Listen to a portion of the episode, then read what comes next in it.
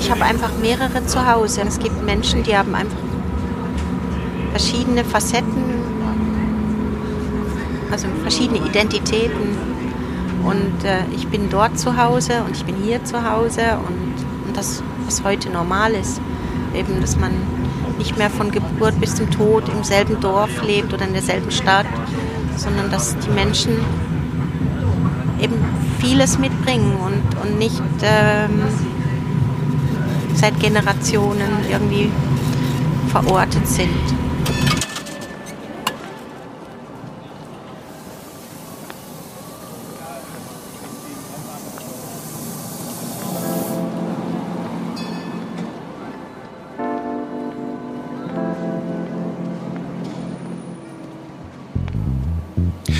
Time to Move, der Podcast zum gleichnamigen Kulturprojekt.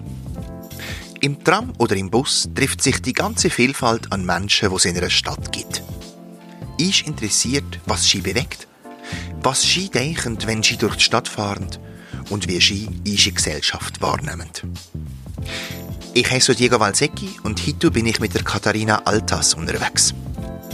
Die Katharina lebt seit über 30 Jahren in der Schweiz. Sie ist Mutter von zwei erwachsenen Söhnen und schafft als selbstständige Literaturagentin im Hintergrund für verschiedene Autorinnen und Schriftsteller. Seit 2013 ist die Katharina Stadträtin und sitzt für die SP im Parlament der Stadt Bern und engagiert sich da vor allem für soziale und kulturelle Themen. Für ihre Fahrt hat sich die Katharina die Linie 8 Richtung Brünner Westside ausgesucht. Im Westen von Bären wohnen sehr viele Familien mit Migrationshintergrund und darum können sie sich sehr gut mit dem Westen identifizieren. Geboren und aufgewachsen ist die Katharina als Kind von Gastarbeitern in Deutschland, genauer in Wanne-Eickel, tief im Westen, im Ruhrgebiet. Und das machen sie uns, sagt sie. Sie haben als Kind gesehen, was ihre Eltern aus dem Nix aufgebaut haben aufgeschrieben. Du hast ja in dem Sinn, wenn ich das jetzt mal so salopp sagen darf, einen doppelten Migrationshintergrund mhm. jetzt hier gesehen. Mhm. Du, du, bist in Deutschland Kind von Gastarbeitern gewesen mhm. und dann bist du ja eigentlich in die Schweiz emigriert, mhm. sozusagen. Ne? Mhm. Und du hast gesagt, ich bin aber stolz zu sehen, was meine Eltern geschaffen haben. Darf ich fragen, was, was, was haben sie geschaffen oder wie, wie meinst du das genau? Also wenn du, du musst dir das vorstellen, die sind irgendwie mit einem Koffer, ich stelle mir das immer so vor, mit einem Koffer irgendwie, so wie man das in Filmen auch oft sieht, irgendwie ohne Sprachkenntnisse in Deutschland angekommen. Und mein Vater hatte einen Arbeitsplatz, der wurde dann abgeholt wahrscheinlich vom Flughafen und dann irgendwo eingewiesen. Und dann mussten die irgendwie irgendwo anfangen. Und ich stelle mir das immer so wie Lost in Translation vor. Also so, du kennst die Sprache nicht, du kennst die Gepflogenheiten nicht, du musst dich irgendwie orientieren. Wann war das? Wann sind die gekommen? Mein Vater ist 1964 nach Deutschland ausgewandert und meine Mutter ist 19, im Dezember 1966 nachgekommen. Mhm. Und ich bin neun Monate später auf die Welt gekommen. Okay. Ein Kind der Liebe, sage ich immer. Ja, ah, schön. ja. schön. Und ja, und ich stelle mir das immer so vor, wie, wie, das, wie sie sich gefühlt haben in dieser, in dieser fremden Welt, wo sie die Gepflogenheiten nicht kannten, wo sie die Sprache nicht kannten und wie sie sich durchgeschlagen haben. Also ich muss sagen, Hut ab von meinen Eltern. Ja. Und sie, sie, sie haben beide immer gearbeitet. Also meine Mutter, irgendwie ein oder zwei Jahre nachdem ich auf die Welt kam, hat sie im St. Anna Hospital in Wanne-Eickel in der Küche gearbeitet. Das kenne ich, ja. ja. Weil sie wollte nicht mehr äh, Laufbursche oder von meinem Vater sein. Mein Vater war selbstständiger Schneider zu dem Zeitpunkt schon. Der hat sich recht früh selbstständig gemacht. Ah, und wo hat er die Arbeit angefangen? die Arbeit hat er angefangen in Nordhorn, hieß das, glaube ich, an der holländischen Grenze. In einer Leinenweberei hat er angefangen. Ah. Okay. Später war er dann mal bei einem Maßschneider beschäftigt als Angestellter und kurz darauf hat mein Onkel den Gewerbeschein bekommen und hat dann eine Schneiderei eröffnet. Mein Vater hat dann zuerst bei, bei seinem Bruder als Angestellter gearbeitet und später hat er die Schneiderei übernommen. Am so. Wannermarkt. Die, Am Schneider, Wannermarkt. die Schneiderei im Wannermarkt. Und die hat er bis zu seinem Tod geführt, bis Ja. 1999. Ach, so lange. Aha. Und, und das heißt aber, sein Bruder kam auch. Ja, also meine beiden Onkel, nein, eigentlich war der Auslöser mein, der jüngste Bruder meines Vaters war Dolmetscher bei Heidkamp. Und der hat seinen Brüdern gesagt, ja kommt her, ihr habt genug Arbeit und so. Und das war der Auslöser, dass die da ausgewandert Dass die sind. ausgewandert sind. Mhm. Also das heißt, sie hatten doch immerhin sich als Brüder, aber trotzdem bist du einfach, du, du hast diesen Clash. Ja, den genau. Du hast, ne? Genau. Und ja, also mein Vater hat jeden Tag gearbeitet, jeden Tag seines Lebens gearbeitet und ähm, war sehr stolz darauf, unabhängig zu sein. Und, und wenn man sich überlegt, wie er gestorben ist, er ist beim Kartenspielen gestorben. Sehr überraschend, Herzinfarkt, ganz schnell. Im August 1999. Ähm, dann, also für uns war das ein Schock, weil er war eine sehr prägende Figur in unserer Familie. Obwohl er sehr klein war, war er sehr, hat er sehr viel Raum eingenommen. Ähm, für uns war das ein Riesenschock, aber für ihn, der immer selbstständig und unabhängig sein wollte und nie auf fremde Hilfe angewiesen sein wollte, war das wahrscheinlich ein schöner Tod. Dieser plötzliche. Ja, ja, beim Kartenspielen. ja ohne, ohne, ja genau, also ohne Pflege, von Mhm, Pflege abhängig genau. sein zu müssen, sondern äh, quasi noch im Saft dann plötzlich weg zu Ja. sein. Ja. Es gibt ja viele Menschen, die sich das eigentlich wünschen. Ne? Also Eigentlich schon, für aber für die sich. Angehörigen ist Für das die ein Schock. Angehörigen ist es schlimm, weil es halt so schnell ist, so unerwartet. Und, Genau. Ja, aber mein, Großvater hat sich das auch gewünscht. Mhm. Der hat mal einen gesehen, der so gestorben ist, auf der Straße, zack, bumm, war tot. Und hat gesagt, das wünsche ich mir auch. Ich sag immer, mein Vater hat ein schlechtes Blatt gehabt und der konnte schlecht verlieren. also versuche ich mir das schön zu reden. Ja, ja. Ja, weil man halt dann nicht Abschied nehmen kann. Ja, mhm. So, nicht noch etwas sagen Ja. kann, was man gerne gesagt hätte. Genau. Oder so, ja. Ja. Und er hat immer gearbeitet, hat sich das aufgebaut. ja. Ähm, Wir sind vier Kinder gewesen zu Hause. zu hab viert wart ihr. Du bist die Älteste. Nein, meine älteste Schwester ist acht Jahre älter als ich. Sie ist in der Türkei auf die Welt gekommen, deswegen heißt sie Gülay. Weil mein Vater immer gedacht hat, wenn sie dort Karriere machen möchte, dann ist ein neutraler Name ähm, besser, als wenn sie einen christlichen Namen hat in der Türkei. Mhm. Meine Mutter wollte sie Elisabeth nennen, aber mein Vater hat sich dann schlussendlich durchgesetzt. Und wir, also meine jüngeren Geschwister, ich komme als Zweite, meine jünger, jüngeren Geschwister heißen Simon und Melanie. Die haben dann die, die Christlichen christlichen Namen Mhm. gekriegt. Genau. Ja. also das heißt, deine Schwester ist dort aufgewachsen und dann war, ist der Vater gegangen und dann Mhm. war sie auch zwei Jahre ohne ihren Vater. Genau. Diese Familie war Genau. zwei Jahre ohne ihren Ja. Weil Also- er auch erstmal geguckt hat oder weil er erstmal gucken gegangen ist, wie das denn so ist. Genau. Um, also die Idee war ja, dass man ein paar Jahre arbeitet, wie bei allen Gastarbeitern, und dass man dann irgendwann zurückkehrt mit vollen Taschen. ja. Und dann kommen halt die Kinder auf die Welt und man gewöhnt sich an das Leben und ähm, man und irgendwann, also man, mein Vater ist glaube ich nicht sehr oft zu Besuch in die Türkei, aber irgendwann kommt einem das Leben dann dort fremder vor als das Leben äh, ja. in der eigentlichen Fremde. Ja. Mhm. Also es gibt ja diese Geschichten von diesen italienischen Gastarbeitern hier, wo man oft sagt, eben, also dort sind sie fremd geworden und hier sind sie fremd geblieben. Ne? Die Mhm. dann wirklich einfach zwischen Mhm. diesen Welten leben und, und nirgendwo so richtig Und für, mein, ankommen. für meine Familie kommt noch hinzu, ich, meine Eltern kommen aus, gehörten einer christlichen Minderheit in, im Südosten der Türkei an. Und Aramäer hatten es nicht immer einfach. Also es gab immer so Wellen, manchmal war man geduldet, manchmal erwünscht und manchmal unerwünscht. Und Aramäer sind auch äh, während des Genozids 1915 umgebracht worden. Nur spricht man nicht so von den Aramäern, weil es nicht so eine, weil es so eine kleine Minderheit ist. Also man kennt das von den Armeniern, dass die systematisch ermordet worden sind. Aber auch Aramäer sind umgekommen 1915. Also es gab immer wieder so auch ähm, Pogrome Mhm. gegenüber Aramäern. Und die Religionsfreiheit und die Meinungsäußerungsfreiheit in Deutschland, ich nehme an, also ich versuche mir das immer so zu erklären, ähm, hat mit dazu beigetragen, dass sie auch geblieben sind, Ja. weil sie ihre Religion ohne Schikane ausüben konnten und dadurch auch keine Nachteile erfahren mussten. War das für Sie wichtig, für ja, deine Eltern? meine Eltern sind, also meine Mutter ist sehr religiös und mein Vater war auch gläubig, ja. Ja. Ich bin auch so erzogen worden. Mhm. Meine Mutter ist Protestantin, das ist nochmal eine Minderheit unter den Aramäern, weil die meisten sind syrisch-orthodox. Ach so, okay. Mhm. Mein Vater kommt aus einer gemischt konfessionellen Mhm. Ehe. genau. Und wie hast du es mit der Religion? Ich habe Religionswissenschaft studiert,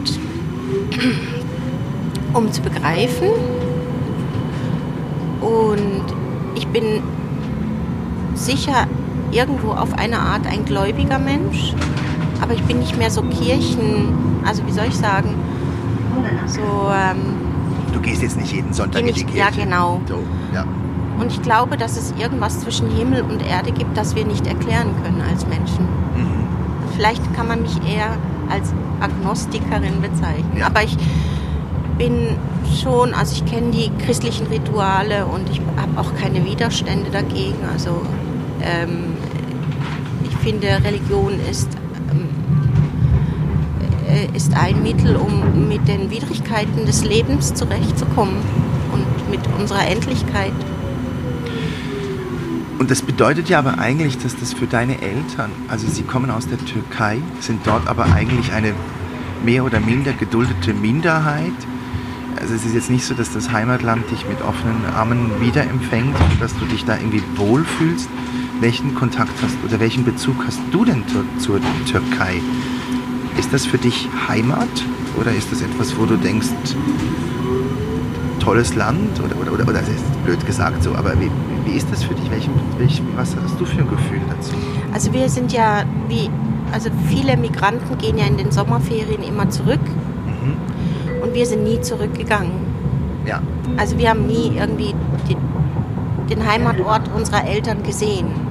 2010 bin ich mit meinem Mann dahin gereist und habe mir das angeguckt. Ich wollte die Reise eigentlich mit meiner Mutter machen, aber die war nicht mehr sehr mobil. Und aber bis dahin hast du es noch nie gesehen gehabt. noch nie gesehen. Nur von Erzählungen und von gewissen Bildern, aber so, nein, gesehen habe ich nie. Mhm. Und es hat mich sehr berührt. Also ich habe mich irgendwie, habe ich irgendwas gespürt. Vielleicht habe ich es mir da auch nur eingebildet, aber ich habe irgendwie so eine Verbindung gespürt. Vielleicht, weil ich so viel erzählt bekommen habe von meiner Großmutter, von meinen Eltern, von Onkeln und Tanten. Und ich habe gefunden, wow, ist das schön hier.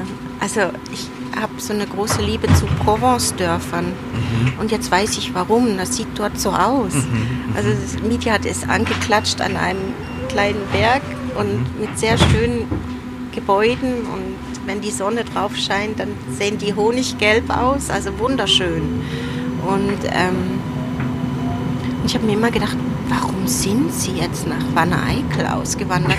Wirklich und ich habe das Geburtshaus meines Vaters gesehen und war echt beeindruckt. Ich habe immer gedacht, die haben in Lehmhütten gelebt. Die haben wirklich schöne Häuser gehabt. Wirklich mit Intarsien und also wirklich schön. Und dann, ja, und dann fragst du dich, was hat die geritten? Ja? Ja, Existenz wahrscheinlich, Ja, wahrscheinlich. Arbeit. Mhm. Ne? Ja, und halt vielleicht auch ein Stück weit auch vielleicht das repressionsfreie Leben. Genau. Und auf meiner Reise mit dem Dani, mit meinem Mann, habe ich dann auch gemerkt, was die Probleme sind. Also ähm, als Frau, wenn du dich als Frau dort bewegst, ohne Mann, dann ist das einfach schwierig. Ich bin froh, hatte ich einen Mann dabei auf unserer Reise.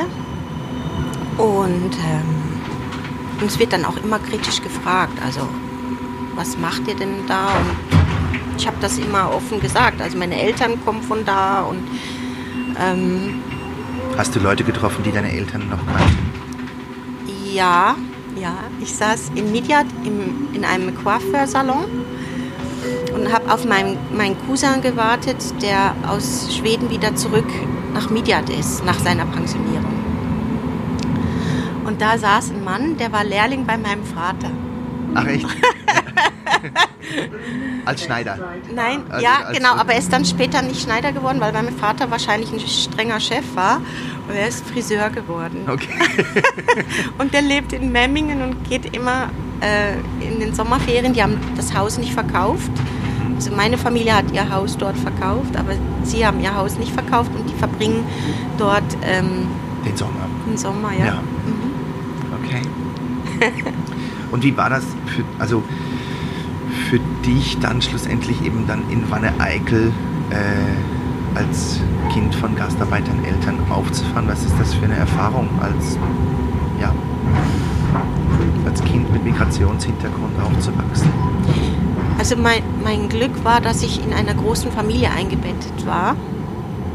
Aber zum Beispiel in der Schule hat man zu spüren bekommen, dass man nur Gastarbeiterkind ist. Also ich habe nicht die Aufmerksamkeit bekommen, die andere Kinder aus, äh, sag jetzt mal, gutem Hause bekommen haben. Und das habe ich natürlich als Kind gespürt. Und ähm, ich weiß nicht, woran das gelegen hat, aber ich vermute, dass der soziale Status da mit eine Rolle gespielt hat, ja. Und ähm, aber ich habe jetzt nicht irgendwie so Diskriminierung, also so systematische Diskriminierung erfahren. Es gab es häng- hängt ja immer von den Menschen ab. Und unser Pech war, dass wir meine große Schwester, ich, mein kleiner Bruder und meine kleine Schwester die gleiche Grundschullehrerin hatte, hatten, weil meine Mutter das Kunststück zustande gebracht hat, dass immer irgendwie entweder vier oder acht Jahre zwischen uns waren. Und die Grundschule dauert ja vier Jahre. Und diese, ich sage jetzt den Namen nicht, ähm, die war einfach nicht, die hat einfach kein, kein ja, Sensibilität gehabt für Kinder mit Migrationshintergrund und ähm, und meine Schwester, meine kleine Schwester lebt noch in Wanneike und die grüßt diese Grundschullehrerin nicht. Also mittlerweile wird die wahrscheinlich schon gestorben sein. Und dann hat die Grundschullehrerin mal meine große Schwester gefragt, warum denn die Melanie sie nicht grüße. Und dann hat die Güler gemeint, ja, ich kann da auch nichts machen. Und dann habe ich mal meine kleine Schwester gefragt, dann hat sie gesagt, na, die grüße ich nicht. Ja klar, Also- weil, sie dann wahrscheinlich sogar noch von den je, also wenn du dann das zweitjüngste oder jüngste Kind bist und alle deine Geschwister schon vor, dann hat, ist die ja schon so, die weiß ja schon, ah, das ist jetzt Mhm. Genau, das nächste, Schublade. das muss ja, das ist ja genau gleich, Genau. ne? Mhm. So. Und ja, und ich musste irgendwie kämpfen um, um Aufmerksamkeit und um auch ähm, um Akzeptanz, ja. Mhm. Ja. Und das, obwohl eigentlich, also das Ruhrgebiet, meine, meine Frau ist ja auch aus dem Ruhrgebiet und von daher kenne ich ja, auch aus meiner Eickel, so wie du, Mhm. von daher kenne ich das ja auch alles ein bisschen und weiß, wie das da aussieht und wie das da so ist. Wobei ich mal annehme, dass es vor 30 Jahren noch ganz anders war, als es heute ist. Also als ich in die Grundschule ging, gab es noch nicht so viele Gastarbeiterkinder in den Schulen. Ah, nicht? Nein, die haben Okay. die Kinder erst später nachgeholt. Ach so. Mhm. Also ich bin 1974, glaube ich, eingeschult worden, ja. Mhm. Ah, und dann, äh, weil meine Frau, für die war das wie. Später dann schon. Das ist völlig normal, Mhm, dass Später schon. vor allem Türken da Mhm. waren und, und Genau. aus anderen Nationen noch. Also es war ist wie selbstverständlich Mhm. gewesen. Aber du musst dir mal überlegen, dass die meisten Kinder mit Migrationshintergrund auf die Hauptschule abgeschoben worden sind. Mhm. Ähm, ja, und ich meine, die Intelligenz verteilt der liebe Gott nicht nach, äh, Nation. nach Nation oder nach Migrationshintergrund oder nicht. Ja. Mhm. Also du würdest, also du sagst, es gibt große Chancenungleichheit oder gab es zumindest damals und Ja. eigentlich bis heute noch Ja, so. da, also ich glaube, die Sensibilität war nicht da, Kinder zu fördern von Ja. Gastarbeitern. Mhm. ja, Heute ist sie wahrscheinlich da. Ein bisschen Ich mehr. hoffe es. Ein bisschen mehr. Mhm. Aber ja, es hat natürlich damit zu tun, also eben, wenn man so denkt, ja, wenn wir jetzt gerade hier in, in äh, jetzt sind wir am Westside sind, hier im Westen von Bern, ähm, wenn es darum geht, wie die Eltern einfach äh, viel arbeiten müssen, dann aber vielleicht halt auch gewisse Begabungen der Kinder gar nicht merken können oder, oder, Oder fördern gar nicht, können. Einfach nur schon rein finanziell nicht Mhm. fördern können Mhm. geschweige denn gehört werden. Mhm. Ich denke, das ist dann schon was anderes, als Mhm. wenn du im Breitsch oder in der Mhm. Lengasse aufwächst. Es gibt einen riesen Unterschied auch, was, würde ich jetzt mal sagen, was die Qualität des Schulunterrichts angeht, ob im Westen oder in der Lengas oder im Breiten Rhein. Das würdest du sogar sagen? Das würde ich ja. sagen, ja.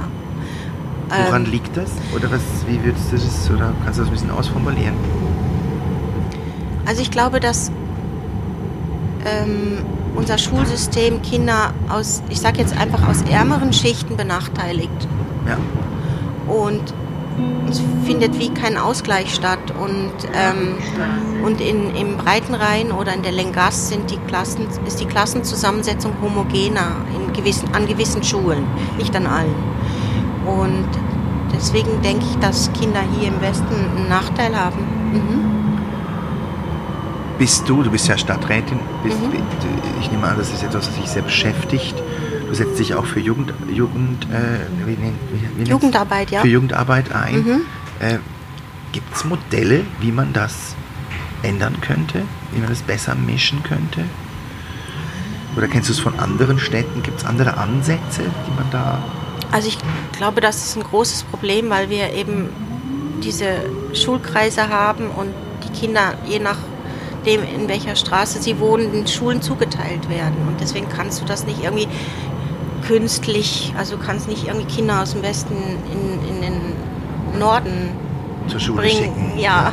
Ist ja auch dann eine Zumutung vom Schulweg. Ja, deswegen ist das, ist das glaube ich, ähm, eine Herausforderung. Und ich glaube, das muss innerhalb der Schulen angegangen werden und nicht, also ich finde, ich glaube, man muss das als Normalität ansehen, dass wir nicht mehr so homogen sind als Gesellschaft. Und das ist auch eine Chance, weil diese Kinder bringen auch Potenziale mit. Und ähm, man spricht ja heute immer von, ähm, man soll ähm, ressourcenorientiert arbeiten, nicht defizitorientiert. Ähm, aber jedes dieser Kinder, also ich kann mich an eine Flüchtlingsfamilie erinnern, die 2015 in der alten Feuerwehr Victoria äh, untergebracht war, diese Kinder konnten Kurdisch, Türkisch, Arabisch und haben dann Deutsch gelernt. Also die haben schon vier Sprachen mitgebracht, also drei mitgebracht und, und eine haben sie erlernt. Und ich beobachte diese Kinder, ich sehe sie immer wieder mal und muss sagen, also toll, wie die sich entwickelt haben. Und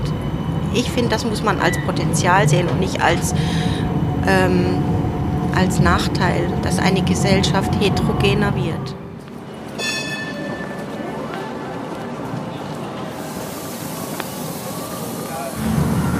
Wenn wir nochmal zurückgehen zum, zum äh, Ruhrgebiet, beziehungsweise, nee, jetzt gehen wir noch einen Schritt weiter. Jetzt bist du dann aus dem Ruhrgebiet weggegangen.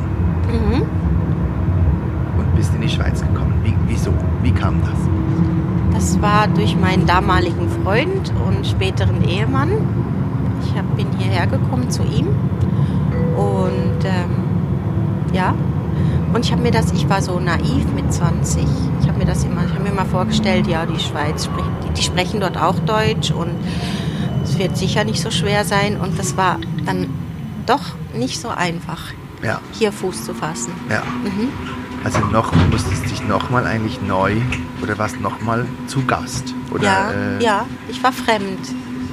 Fremd. Ich war ja. fremd, ja. ja so wie ich gesprochen habe, also in, im doppelten Sinne eigentlich, so wie ich gesprochen habe und so wie ich ausgesehen habe. Also wenn ich so spreche, wie ich spreche und blond und blauäugig bin, dann kann man mich besser zuordnen. Aber ich war im doppelten Sinne fremd hier. Ja. eine Deutsche, die gar nicht aussieht wie eine Deutsche. Nein, ganz komisch, seltsam. ganz ja. seltsam. Ja. Und ich musste zuerst einmal lernen, den Dialekt zu verstehen kann mich so an einen Abend erinnern, wo diskutiert worden ist und ich so ganz angestrengt zugehört habe. Das hat mich sehr ermüdet. Mhm. Und das ist aber dann relativ schnell gegangen, das Verstehen. Und irgendwann, als die Kinder dann schon auf der, auf der Welt waren, habe ich dann auch mal probiert, Berndeutsch zu reden. Und das klang so schlimm in meinen Ohren. Und dann habe ich mir gesagt, nein, das musst du nicht das geht nicht. Gelassen. Ich habe es ja. gelassen, ja. Und wie geht's dir? Du sprichst bis heute überall Hochdeutsch. Ja. Wie geht's dir damit? Ist das etwas, was für dich mittlerweile völlig normal ist? Oder ist es schon immer noch etwas, wo du denkst, ah, so ganz.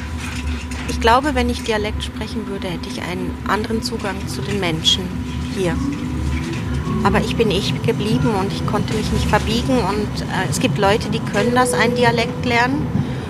Und bei mir wäre es wahrscheinlich ganz schlimm rausgekommen. Also es gibt ja so Beispiele, wo man denkt, nee, lass es lieber. Ja, es gibt die, die Beispiele gibt es auch. Mhm. Die, werden, die werden dann auch irgendwie noch völlig unauthentisch dadurch. Genau, weil ich hatte, ich hatte eine. Arbeitskollegin, ich habe mal bei einer Versicherung gearbeitet, und man hatte eine Arbeitskollegin aus der Pfalz und die hat dann versucht, Dialekt zu reden. Und es war dann so eine Mischung aus Pfälzisch, Pfälzisch und Berndeutsch und das war für mich so das negative Beispiel und ich wollte nie so reden, also das wollte ich nicht. Ja, Und ähm, also mittlerweile, manchmal reden Leute Hochdeutsch mit mir und ich merke das nicht, wenn ich das Gefühl habe, ähm, es kostet sie keine Anstrengung. Ist das für mich völlig normal und ich empfinde das auch nicht irgendwie so als diskriminierend oder so. Und ähm, mittlerweile ist das völlig normal für mich und auch für die Menschen in meinem Umfeld. Also ja, das gehört einfach dazu. ja. Und das ist völlig akzeptiert. Meine Frau eben, die merkt das ja, sie merkt es ja auch nicht mehr. Mhm. Ich weiß noch, als sie dich zum ersten Mal gesehen hat, äh, sie, und spricht die, spricht die Deu- Hochdeutsch oder spricht sie Dialekt? Sie Weiß ich gar nicht, keine Ahnung. Also mein, Sie man, muss ja auch man muss ja auch sagen, mein Hochdeutsch hat sich natürlich in den 30 Jahren hier in der Schweiz verändert. Also der Singsang ist anders geworden als im Ruhrgebiet. ja. Hätte Und- das im Ruhrgebiet dann auch gesagt? Ja, klar. Ah, du sprichst Hochdeutsch. äh, du sprichst Dialekt. Ja. Und ich so, nein, das klingt noch mal anders. Und, dann- und wie, wie, was würdest du sagen, ist für dich der größte Unterschied zwischen hier und dem Ruhrgebiet? Also für mich ist es die Art und Weise, wie man miteinander kommuniziert. Also der, die Menschen im Ruhrgebiet sind sehr direkt. Und wenn ihnen was nicht passt, dann sagen sie es dir direkt. Allerdings, ja. Und, und hier muss man eher interpretieren und um drei, vier Ecken denken, um herauszufinden, was der Mensch dir gegenüber jetzt über dich denkt oder was er von dir hält. Und ich glaube, das ist für mich der größte Unterschied. Und hast du gelernt, damit umzugehen? Ja, ja. Ich habe ja zwei Kinder hier großgezogen und äh, ja, aber ich merke auch immer, wenn ich im Ruhrgebiet bin, das finde ich einfach toll, wie die Menschen miteinander reden, einfach so frei von der Leber weg und äh, ohne Blatt vor dem Mund, ohne sich irgendwie einzuschränken. Man, man spricht auch einfach so miteinander auf der Straße, gell? Also das merke ich. Ja. Du wirst einfach angequatscht von Ja. jemandem und dann redest du ein bisschen mit dem und, äh, und dann ist auch wieder gut, dann geht es auch wieder weiter. Ja. Aber du gehst auch ziemlich schnell so an die eingemachten Themen, Mhm. äh, über die du hier in der Schweiz mit, mit, wirklich mit nur ganz wenigen Leuten und auch wirklich nur zu Hause am Küchentisch sprichst. Also ich bin, am, ich bin immer manchmal ein bisschen schockiert, so wenn ich so höre, worüber die Leute so sprechen. Es geht immer so um Tod und Verderben. Ja, es ist, äh, so, ja, es ist distanzloser, ja. Mhm. so und äh, Also Ja. ich mag ja den Thorsten Sträter, das ist ein Kabarettist. ja, ja, ja, den mag ich auch sehr gerne. Und wenn ich dem zuhöre, dann geht bei mir die Sonne auf. Einfach wegen diesem, wegen diesem, äh, sagt man dem eigentlich? Ich finde, Thorsten Sträter ist schon auch sagt sehr nostalgisch. Es ist ja kein Dialekt, es ist kein Idiom, es ist, was ist Aha, oder ein Akzent vielleicht, würde man sagen, ist ein es? Nee, Akzent. es ist kein Akzent. Es ist ein Slang. Oder ein Slang. Ein Slang. Ja, dann nennen wir es Slang. Okay. Aber Thorsten Sträter zeichnet schon ein sehr nostalgisches Bild vom Ruhrgebiet, finde ich. Ja, aber er ist auch sehr plump und das, das, oder sehr deftig auch. Ja, ja. Ja, stimmt. Mit seiner Oma und so. Ich meine, das Ruhrgebiet ist nicht mehr so. Nein, ich weiß. Also finde ich. Ja. Und, und ich habe auch das Gefühl, dass die Leute im Ruhrgebiet selber sehr gerne so dieses nostalgische Bild zeichnen, was ich ja auch wieder verstehen kann. Weil ich glaube, es war, ja, ob es denn jemals überhaupt so war, wie man es zeichnet, ist auch nochmal eine Frage. Äh, Ähm, aber ich sehe das, was so gezeichnet wird, selten. Ich Mhm. sehe es manchmal, wenn ich Mhm. da bin, aber ich sehe es selten. Mhm. Aber ist ja vielleicht hier auch so. Aber ich meine, so dieses Schrebergartenkultur und das mit den Taubenschlägen und so, das sieht man immer noch im Ruhrgebiet. Ja, das sieht man immer. Man sieht auch ab und zu noch eine Oma am Fenster. Ja, Klar. sieht man auch noch am Fenster. Ab und zu sieht man es. Das ist so. Aber, aber ja, nicht mehr so oft. Das stimmt. Ja, es verändert sich auch. Mhm. Für, für mich ist halt wirklich so, dass, äh, ja, dass man sofort im Gespräch ist. So, dass man auch sofort so ziemlich rangeht an einen, das finde ich auch. Ja. Und der Humor natürlich. Ja, ja, Der, schon. der unterscheidet sich extrem. Ja, das ist so. Mhm. Wie würdest du es beschreiben? Wie unterscheidet er sich? Er ist deftiger. Ja, ist deftiger. Und weiß gar nicht. Und selbstironisch, also man ist sehr selbstironisch. Ja, ja, würde ich auch sagen. Mhm. Würde ich auch sagen. Man nimmt sich selber auf die Schippe. Ja, absolut. Mhm. Es bleibt einem nichts anderes übrig. Ja.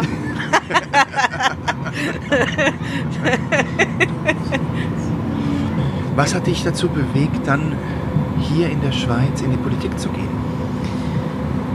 Ja, ich glaube, es war die Ausschaffungsinitiative, wo, wo ich das Gefühl hatte, ich kann jetzt nicht immer nur meckern, ich muss jetzt auch mal was machen. Weil das hat mich sehr, also, also wir haben ja, die Linken haben ja oft Abstimmungen verloren. Das war ungefähr 2010. Ich wollte auch gerade fragen, Ausschaffungsinitiative war 2010. Ja. Und, aber da habe ich irgendwie gefunden, so jetzt, jetzt ist ein Grad erreicht, wo, wo ich finde, so jetzt reicht's mir. Und Ja. dann habe ich gefunden, so jetzt melde ich mich mal bei der SP an. Und für mich war das außer Frage, welche Partei. Ich komme aus dem Ruhrgebiet und da ist man links und Sozialdemokrat und mein Vater war, war nie parteipolitisch tätig, aber sein Herz hat immer links geschlagen und ähm,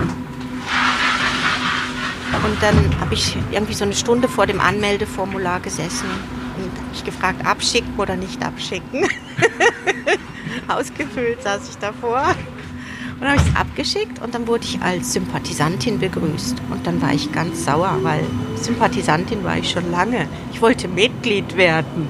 Dann habe ich Okay. denen das zurückgeschrieben und dann haben sie sich entschuldigt und ähm, ich habe mich dann mit einem Mitglied aus, aus dem Vorstand meiner Sektion getroffen und dann bin ich ganz schnell in den Vorstand gekommen und, ähm, dann irgendwie 2012 waren dann Wahlen wurde ich gefragt, ob ich kandidieren möchte und ich hatte mich damals selbstständig gemacht als Literaturagentin und habe gedacht, oh, schaffe ich das und so. Habe zuerst Nein gesagt, hab gedacht, ich muss erst mal gucken, wie der Hase läuft.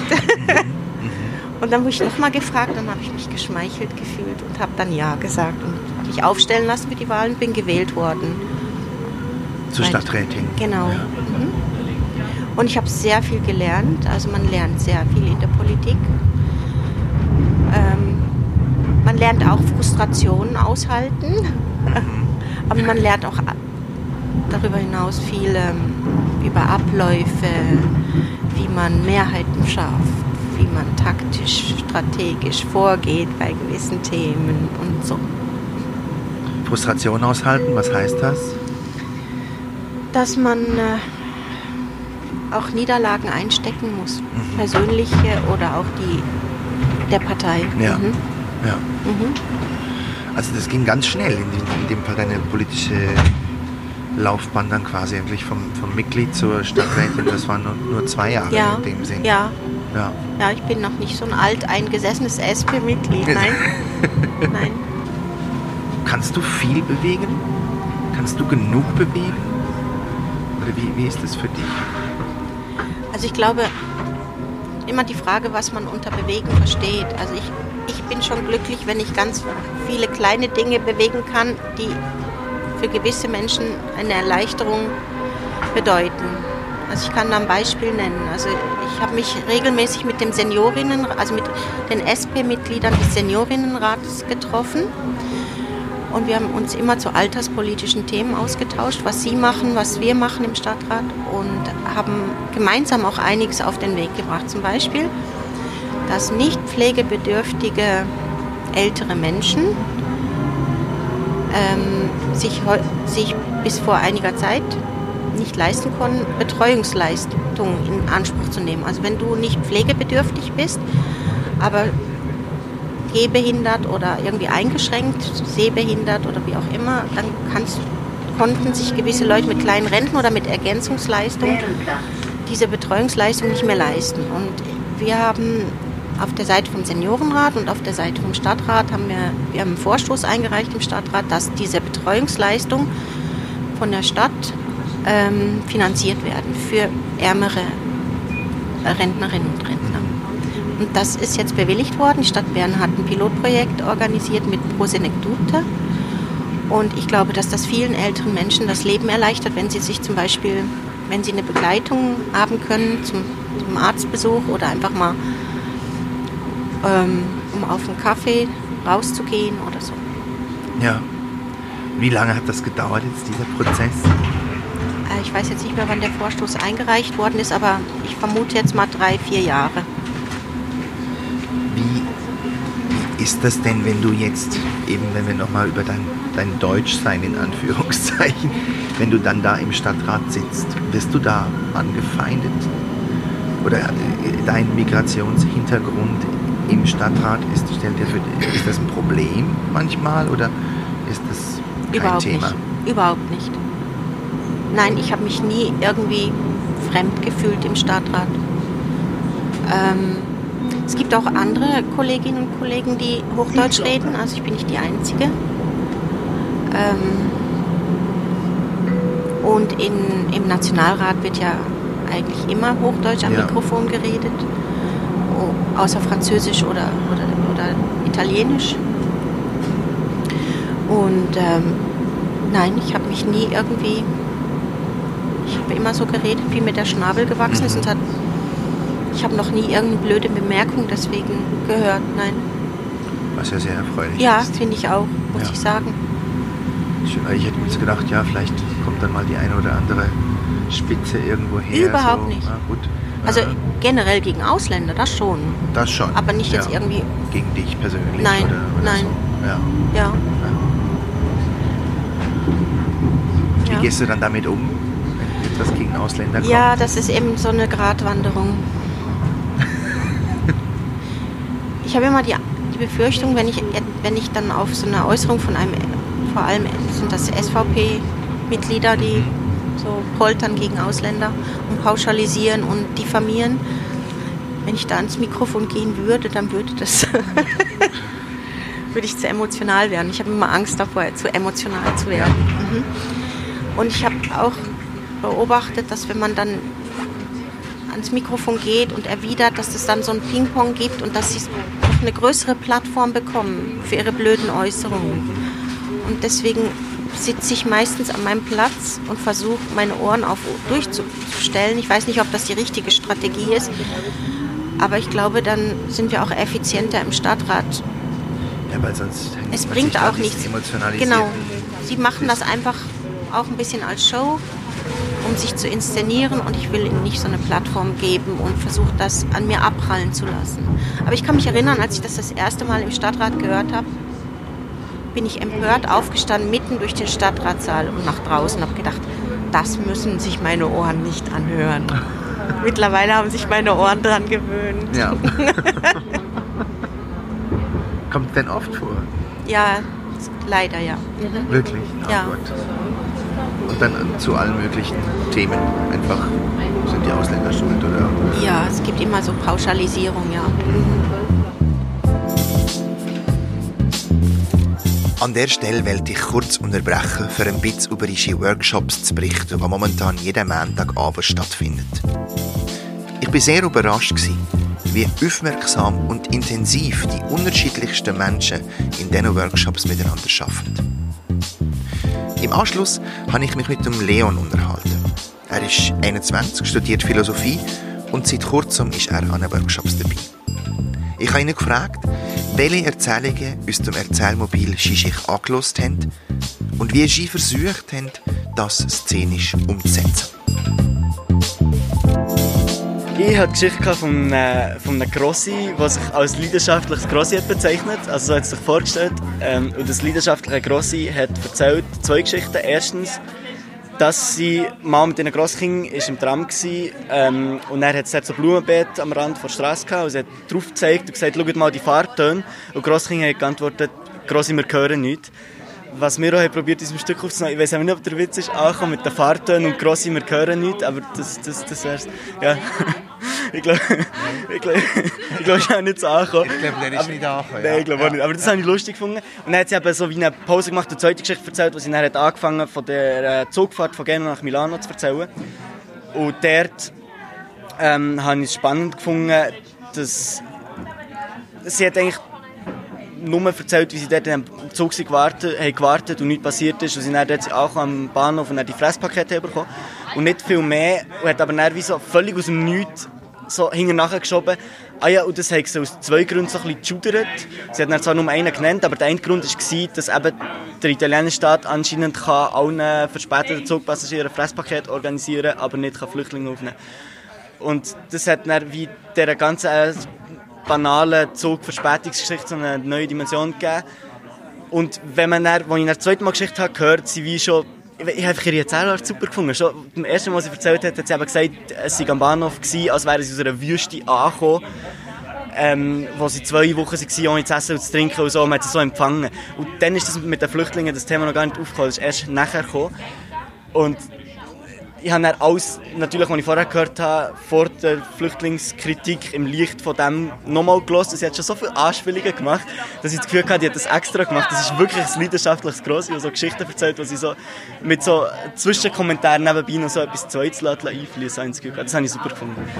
Das die zwei Mädchen, die vorher geredet haben über ihre Ferien, das wäre jetzt Grossi, oder, oder das wäre dann was? Ja, wir haben dann, genau, wir haben dann, stimmt, du hast noch gefragt, warum, wir haben dann probiert, wie umzudrehen und auch zwei Geschichten parallel zu erzählen, aber für vertauschte Rollen. Ich habe die Geschichte vom Grossi erzählt, vom Zug, und sie eine Fluchtgeschichte erzählt, ja. wo, nicht ihre, wo wir dazu gedichtet haben. Ähm, sie sind das Grossi, sie, sie sind Grossi im Zug, gewesen, der von Flucht erzählt, und ich war der Flüchtende, der wo, wo, okay. die grosse Geschichte erzählt. Ja. Genau, also wir haben einfach die Überlagerung probiert auf die Bühne zu bringen und dazu noch die Rollen vertauscht, auch ein bisschen, weil ähm, wir das Gefühl hatten, beim Hören, oder etwas, was uns neben dem Hören aufgefallen ist, war, dass, ähm, dass sich beklagen über 20 Minuten Verspätung, 30 Minuten Verspätung, schlecht angemalte Zehennägel, die, die Witze über Fahrtöne, das ist alles so auf einer, auf einer, spielt sich so auf einer Ebene ab, wo, wo die Probleme sehr klein sind. Ja. So, First World Problems. First World Problems, ja. genau. Und wegen dem die vertauschten Rollen. Jawohl. Und sonst einfach, also das eine war die Überlagerung und die vertauschte Rolle war wegen diesen zwei ja. Problemebenen. Und hier kehren wir jetzt noch kurz, wie das gedehnt hat. Und dann geht es dann wieder weiter mit der Katharina Altas. Taxi bestellt. Wir sind eine Konferenz ein müssen. In Milano.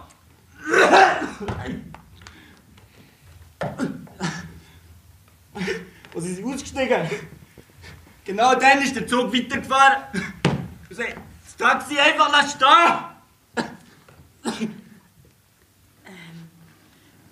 ja, ich kann es vorhin schon sagen, schau mal, wie toll es meine Filme sind. Gell, ja, so cool. Und das Porto. Ja, gell. Ja, ich habe es gekauft. Ja, jetzt, ich habe mir einfach wieder mal so ein bisschen etwas geleistet. Und, hey, aber weißt du, im Sommer ist es immer so schlimm. Wenn die Leute so die offenen Sandalen. Wow, ja, im Sommer, ich habe extra das andere abdämmen. Ist das so grusig wie die? Ja, und ich, schau dir mal ein, schau dir mal die pedigürten Zähne an. Wow, also das ist ein ganz, ganz, ganz, ganz furchtbarer Farbton.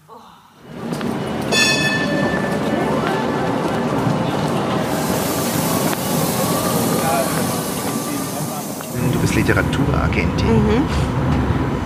Wie muss ich mir das vorstellen? Das, das klingt so ganz äh, Literaturagentin. Das klingt so geheimnisvoll, ne? Ja, ja, ja, ja. Also ja, es hat auch was Geheimnisvolles, weil ich bin so die Strippenzieherin im Hintergrund. Und deswegen der Name Agentin wahrscheinlich. Ähm, also ich prüfe Manuskripte, die eingesandt werden. Meistens werden sie per E-Mail eingesandt.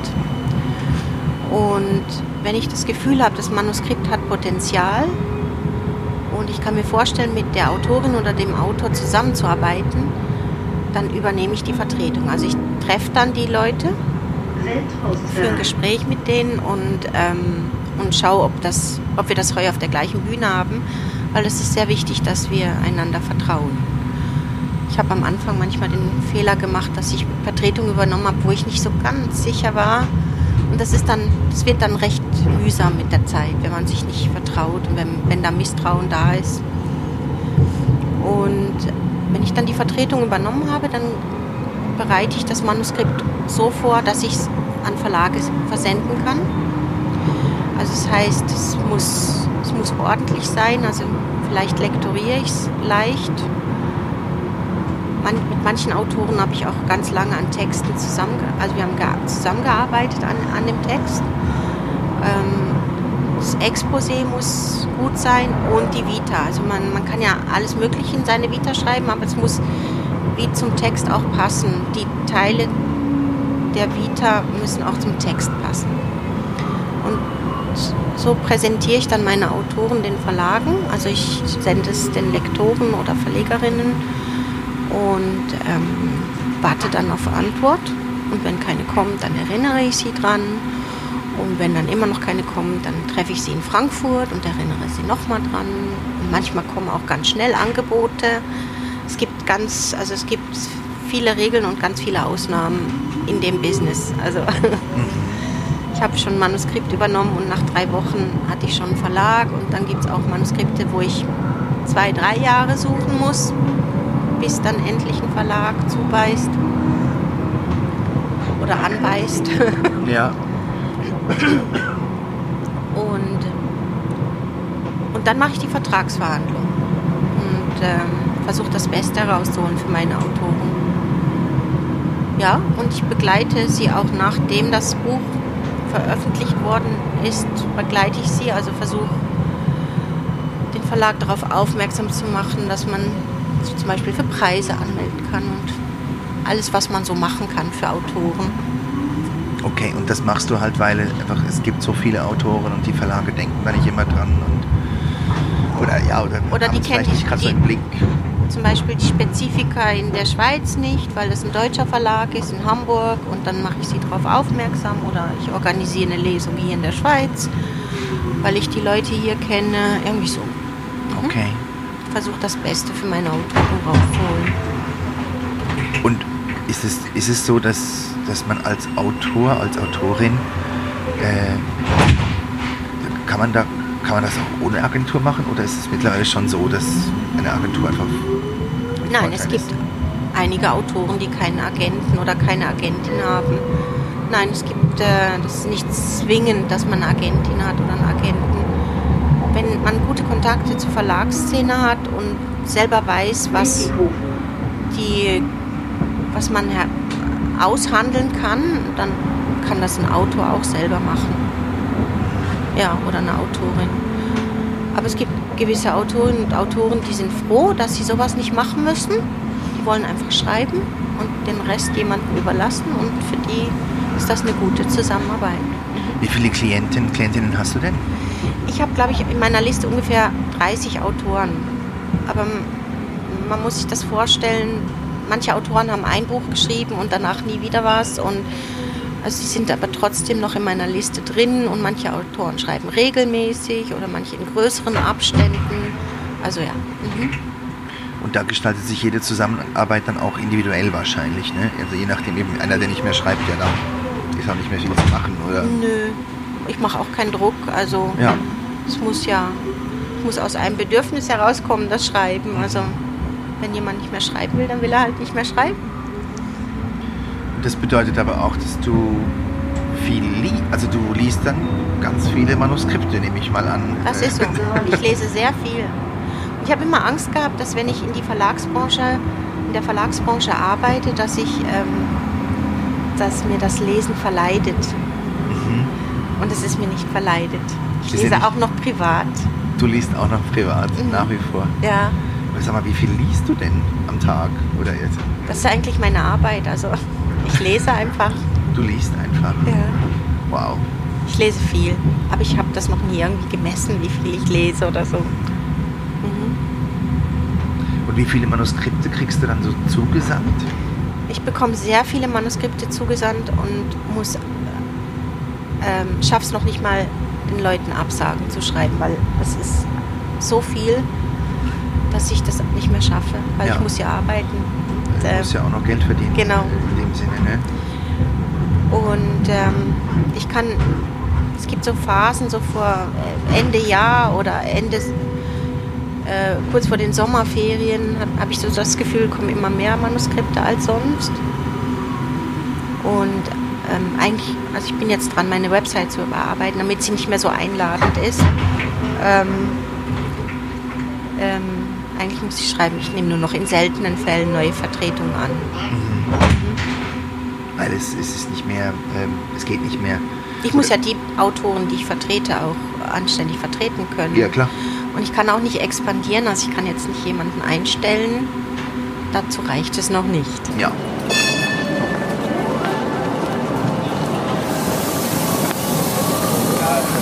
Äh, wie, ist, wie stehst du dazu? Ich meine, man sagt, der Buchmarkt serbelt. Äh, was, was entgegnest du den Leuten, die sagen, ja, das Buch ist tot? Das stimmt überhaupt nicht. Also es wird immer noch viel gelesen und es werden immer noch viele Bücher verkauft. Und ähm, also ich bin nicht dieser Meinung. Das, also klar, kann, es kann immer mehr sein, aber äh, und Lesen war immer ein Min Minderheitenprogramm. Also ich habe nicht den Eindruck, dass die Menschen weniger lesen und weniger Bücher lesen. Also haptische Bücher. Mhm. Und du glaubst auch, dass das nach wie vor bestehen bleibt? Ich glaube schon, weil ähm, man liest einfach anders am Computer oder auf dem Handy oder auf dem Tablet als in einem Buch. In, in der, in der, man taucht einfach, man kann besser abtauchen mit Büchern. Ja, auf jeden Fall. Und ich glaube, das ist, ähm, wie hat das, das Buch ist einfach eine geniale Erfindung. Es hat mal ein bekannter Schriftsteller, ich habe jetzt den Namen vergessen, gesagt, ähnlich wie der Löffel. Man kann es nicht verbessern. Das ist sehr schön. Ja, es, es ist einfach so, man kann es nicht verbessern. Und ich meine, dass so jemanden wie ich zum Lesen gekommen ist, ist auch noch speziell. Also ich meine, bei uns zu Hause wurde nur die Bibel gelesen von meiner Mutter. Und Da stand auch noch die Bibel rum. ja, wir haben keine Bücher zu Hause gehabt. Und dann später bin, eben durch die Bibliothek habe ich dann Bücher ausgeliehen und so. Und das war, das war eine große Liebe, das Lesen und ich, Von Anfang an? von Anfang an. Unser Projekt heißt Time to Move. Uns interessiert, was dich bewegt. Was bewegt dich denn gerade? Sehr. Mich bewegt sehr, dass so Politikerinnen und Politiker, also so Politiker wie Boris Johnson und Donald Trump, äh, so einen großen Einfluss auf die Weltpolitik haben. Und ich frage mich manchmal, warum ist das so, dass so, so solche Menschen oder solche Politiker, wo ich den Eindruck habe, sie führen nichts Gutes im Schilde, aber es ist meine Meinung, so viel Einfluss bekommen. Das bewegt mich. Ich verstehe es nicht. Ich begreife es nicht, wie man auf solche Rattenfänger reinfallen kann. Kannst du es dir, was sind deine bisherigen Erklärungen? Ich glaube, unsere, unser, unser ganzes, ganzes Medienverhalten hat sich verändert. Das ist meine Erklärung. Und dass diese Leute es schaffen, also der Trump ist ja der Twitter-König und der Boris Johnson kann auch, spielt auch auf dieser Klaviatur mit Provokation und Tabubrüchen und mit all diesen äh, die Aufmerksamkeit zu generieren und zu suggerieren, sie hätten eine Lösung für alle Probleme. Und, äh, für mich ist unverständlich, dass man darauf reinfallen kann. Also das begreife ich einfach nicht. Also ich glaube, dass, dass das mit den die sozialen Medien, die Social Media, ich sage jetzt nicht soziale Medien, das ist ein falscher Begriff, glaube ich. Social Media hat einen großen Einfluss auf politische Prozesse auch.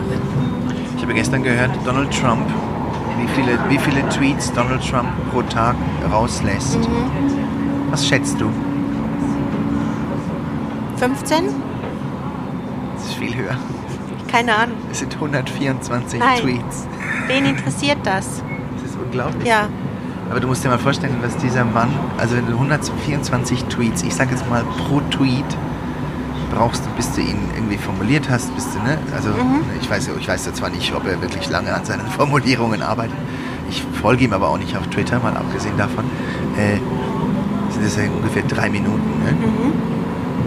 Würde ich jetzt mal so schätzen. Mhm. Wie reagiert, wie, was macht, also Also wie, dann kannst du jetzt ausrechnen, wie viele Stunden pro Tag Ja. nur Twitter macht. Ja. Als Präsident Genau. der Vereinigten Staaten. Genau. So. Und das ist, also ich finde das sehr, sehr bedenklich, was da abgeht. Also nicht nur in Großbritannien oder in den USA, sondern auch in anderen Ländern äh, wie Ungarn oder Polen oder die Geschichte jetzt auf Malta, wo die Journalistin umgebracht worden ist und das bis in die höchsten Regierungskreise gegangen ist. Also solche Sachen, die bewegen mich und die machen mich sehr nachdenklich. Machen Sie dir Angst? Ja, auch, ja. Also Angst ist vielleicht das falsche Wort. Ich bin besorgt. Ich bin besorgt.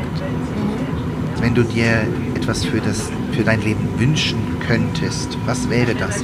Und wie würde das dein Leben verändern? Was für eine große Frage.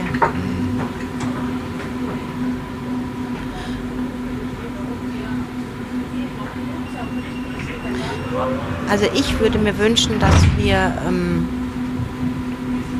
sorgfältig mit der Sprache umgehen und dass wir den Respekt voreinander nicht verlieren. Weil das, was eben durch die Anonymität in den Social Media oder auch in den Kommentarspalten der Zeitung passiert, das ist wirklich beängstigend. Also diese, diese Pöbeleien oder auch was man in Deutschland jetzt erlebt, ähm, dass Kommunalpolitiker äh, bedroht werden oder der Regierungspräsident von Kassel umgebracht worden ist, ähm, weil er eine andere Haltung hat als andere. Und ähm, ich glaube, wenn die Sprache verroht, verrohen auch die Sitten. Und deswegen müssen wir Acht geben, dass die Sprache nicht verroht. Wenn wir deine rebellische Seite fragen würden, was würde sie vorschlagen, was wir tun sollen? Meine rebellische Seite. Meine rebellische Seite würde sagen, dass ähm, es in einem Land, das so reich ist wie der Schweiz, es keine armen Menschen geben darf. Dass wir alles dafür tun müssen, dass die, die Schere zwischen Arm und Reich nicht weiter auseinandergeht, weil das hat einfach Konsequenzen auf unser Zusammenleben. Weil wenn die Unterschiede so immens groß werden, dann ist meine Befürchtung, dass es irgendwann, ähm, dass der soziale Frieden in Gefahr ist, der öffentliche Frieden. Und das möchte ich nicht erleben. Also ich möchte, dass wir, auch wenn wir so ein reiches Land sind, dass wir eben die Bedürfnisse auch von sozial Schwächeren berücksichtigen. Und dafür setze ich mich auch ein als Politikerin. Vielen Dank für das Gespräch. Gern geschehen.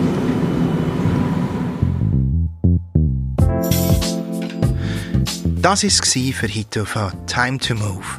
Merci vielmal allen Menschen, die helfen, das Projekt zu realisieren. Dieser Podcast wird produziert in Zusammenarbeit vom Projekt Time to Move und dem Radio Rabe. Bei Fragen und Anregungen und Feedback schreibt uns. Ihr erreicht uns auf Instagram, Facebook oder über unsere Webseite www.time-to-move.ch. Wenn auch der Podcast gefallen hat, dann abonniert ihn, lasst vielleicht eine Bewertung da und empfehlt ihn bitte weiter. Mein Name ist Diego Valsecchi. Ich freue mich, wenn ihr bald wieder dabei seid. Bis dahin, habt's gut und bis gleich.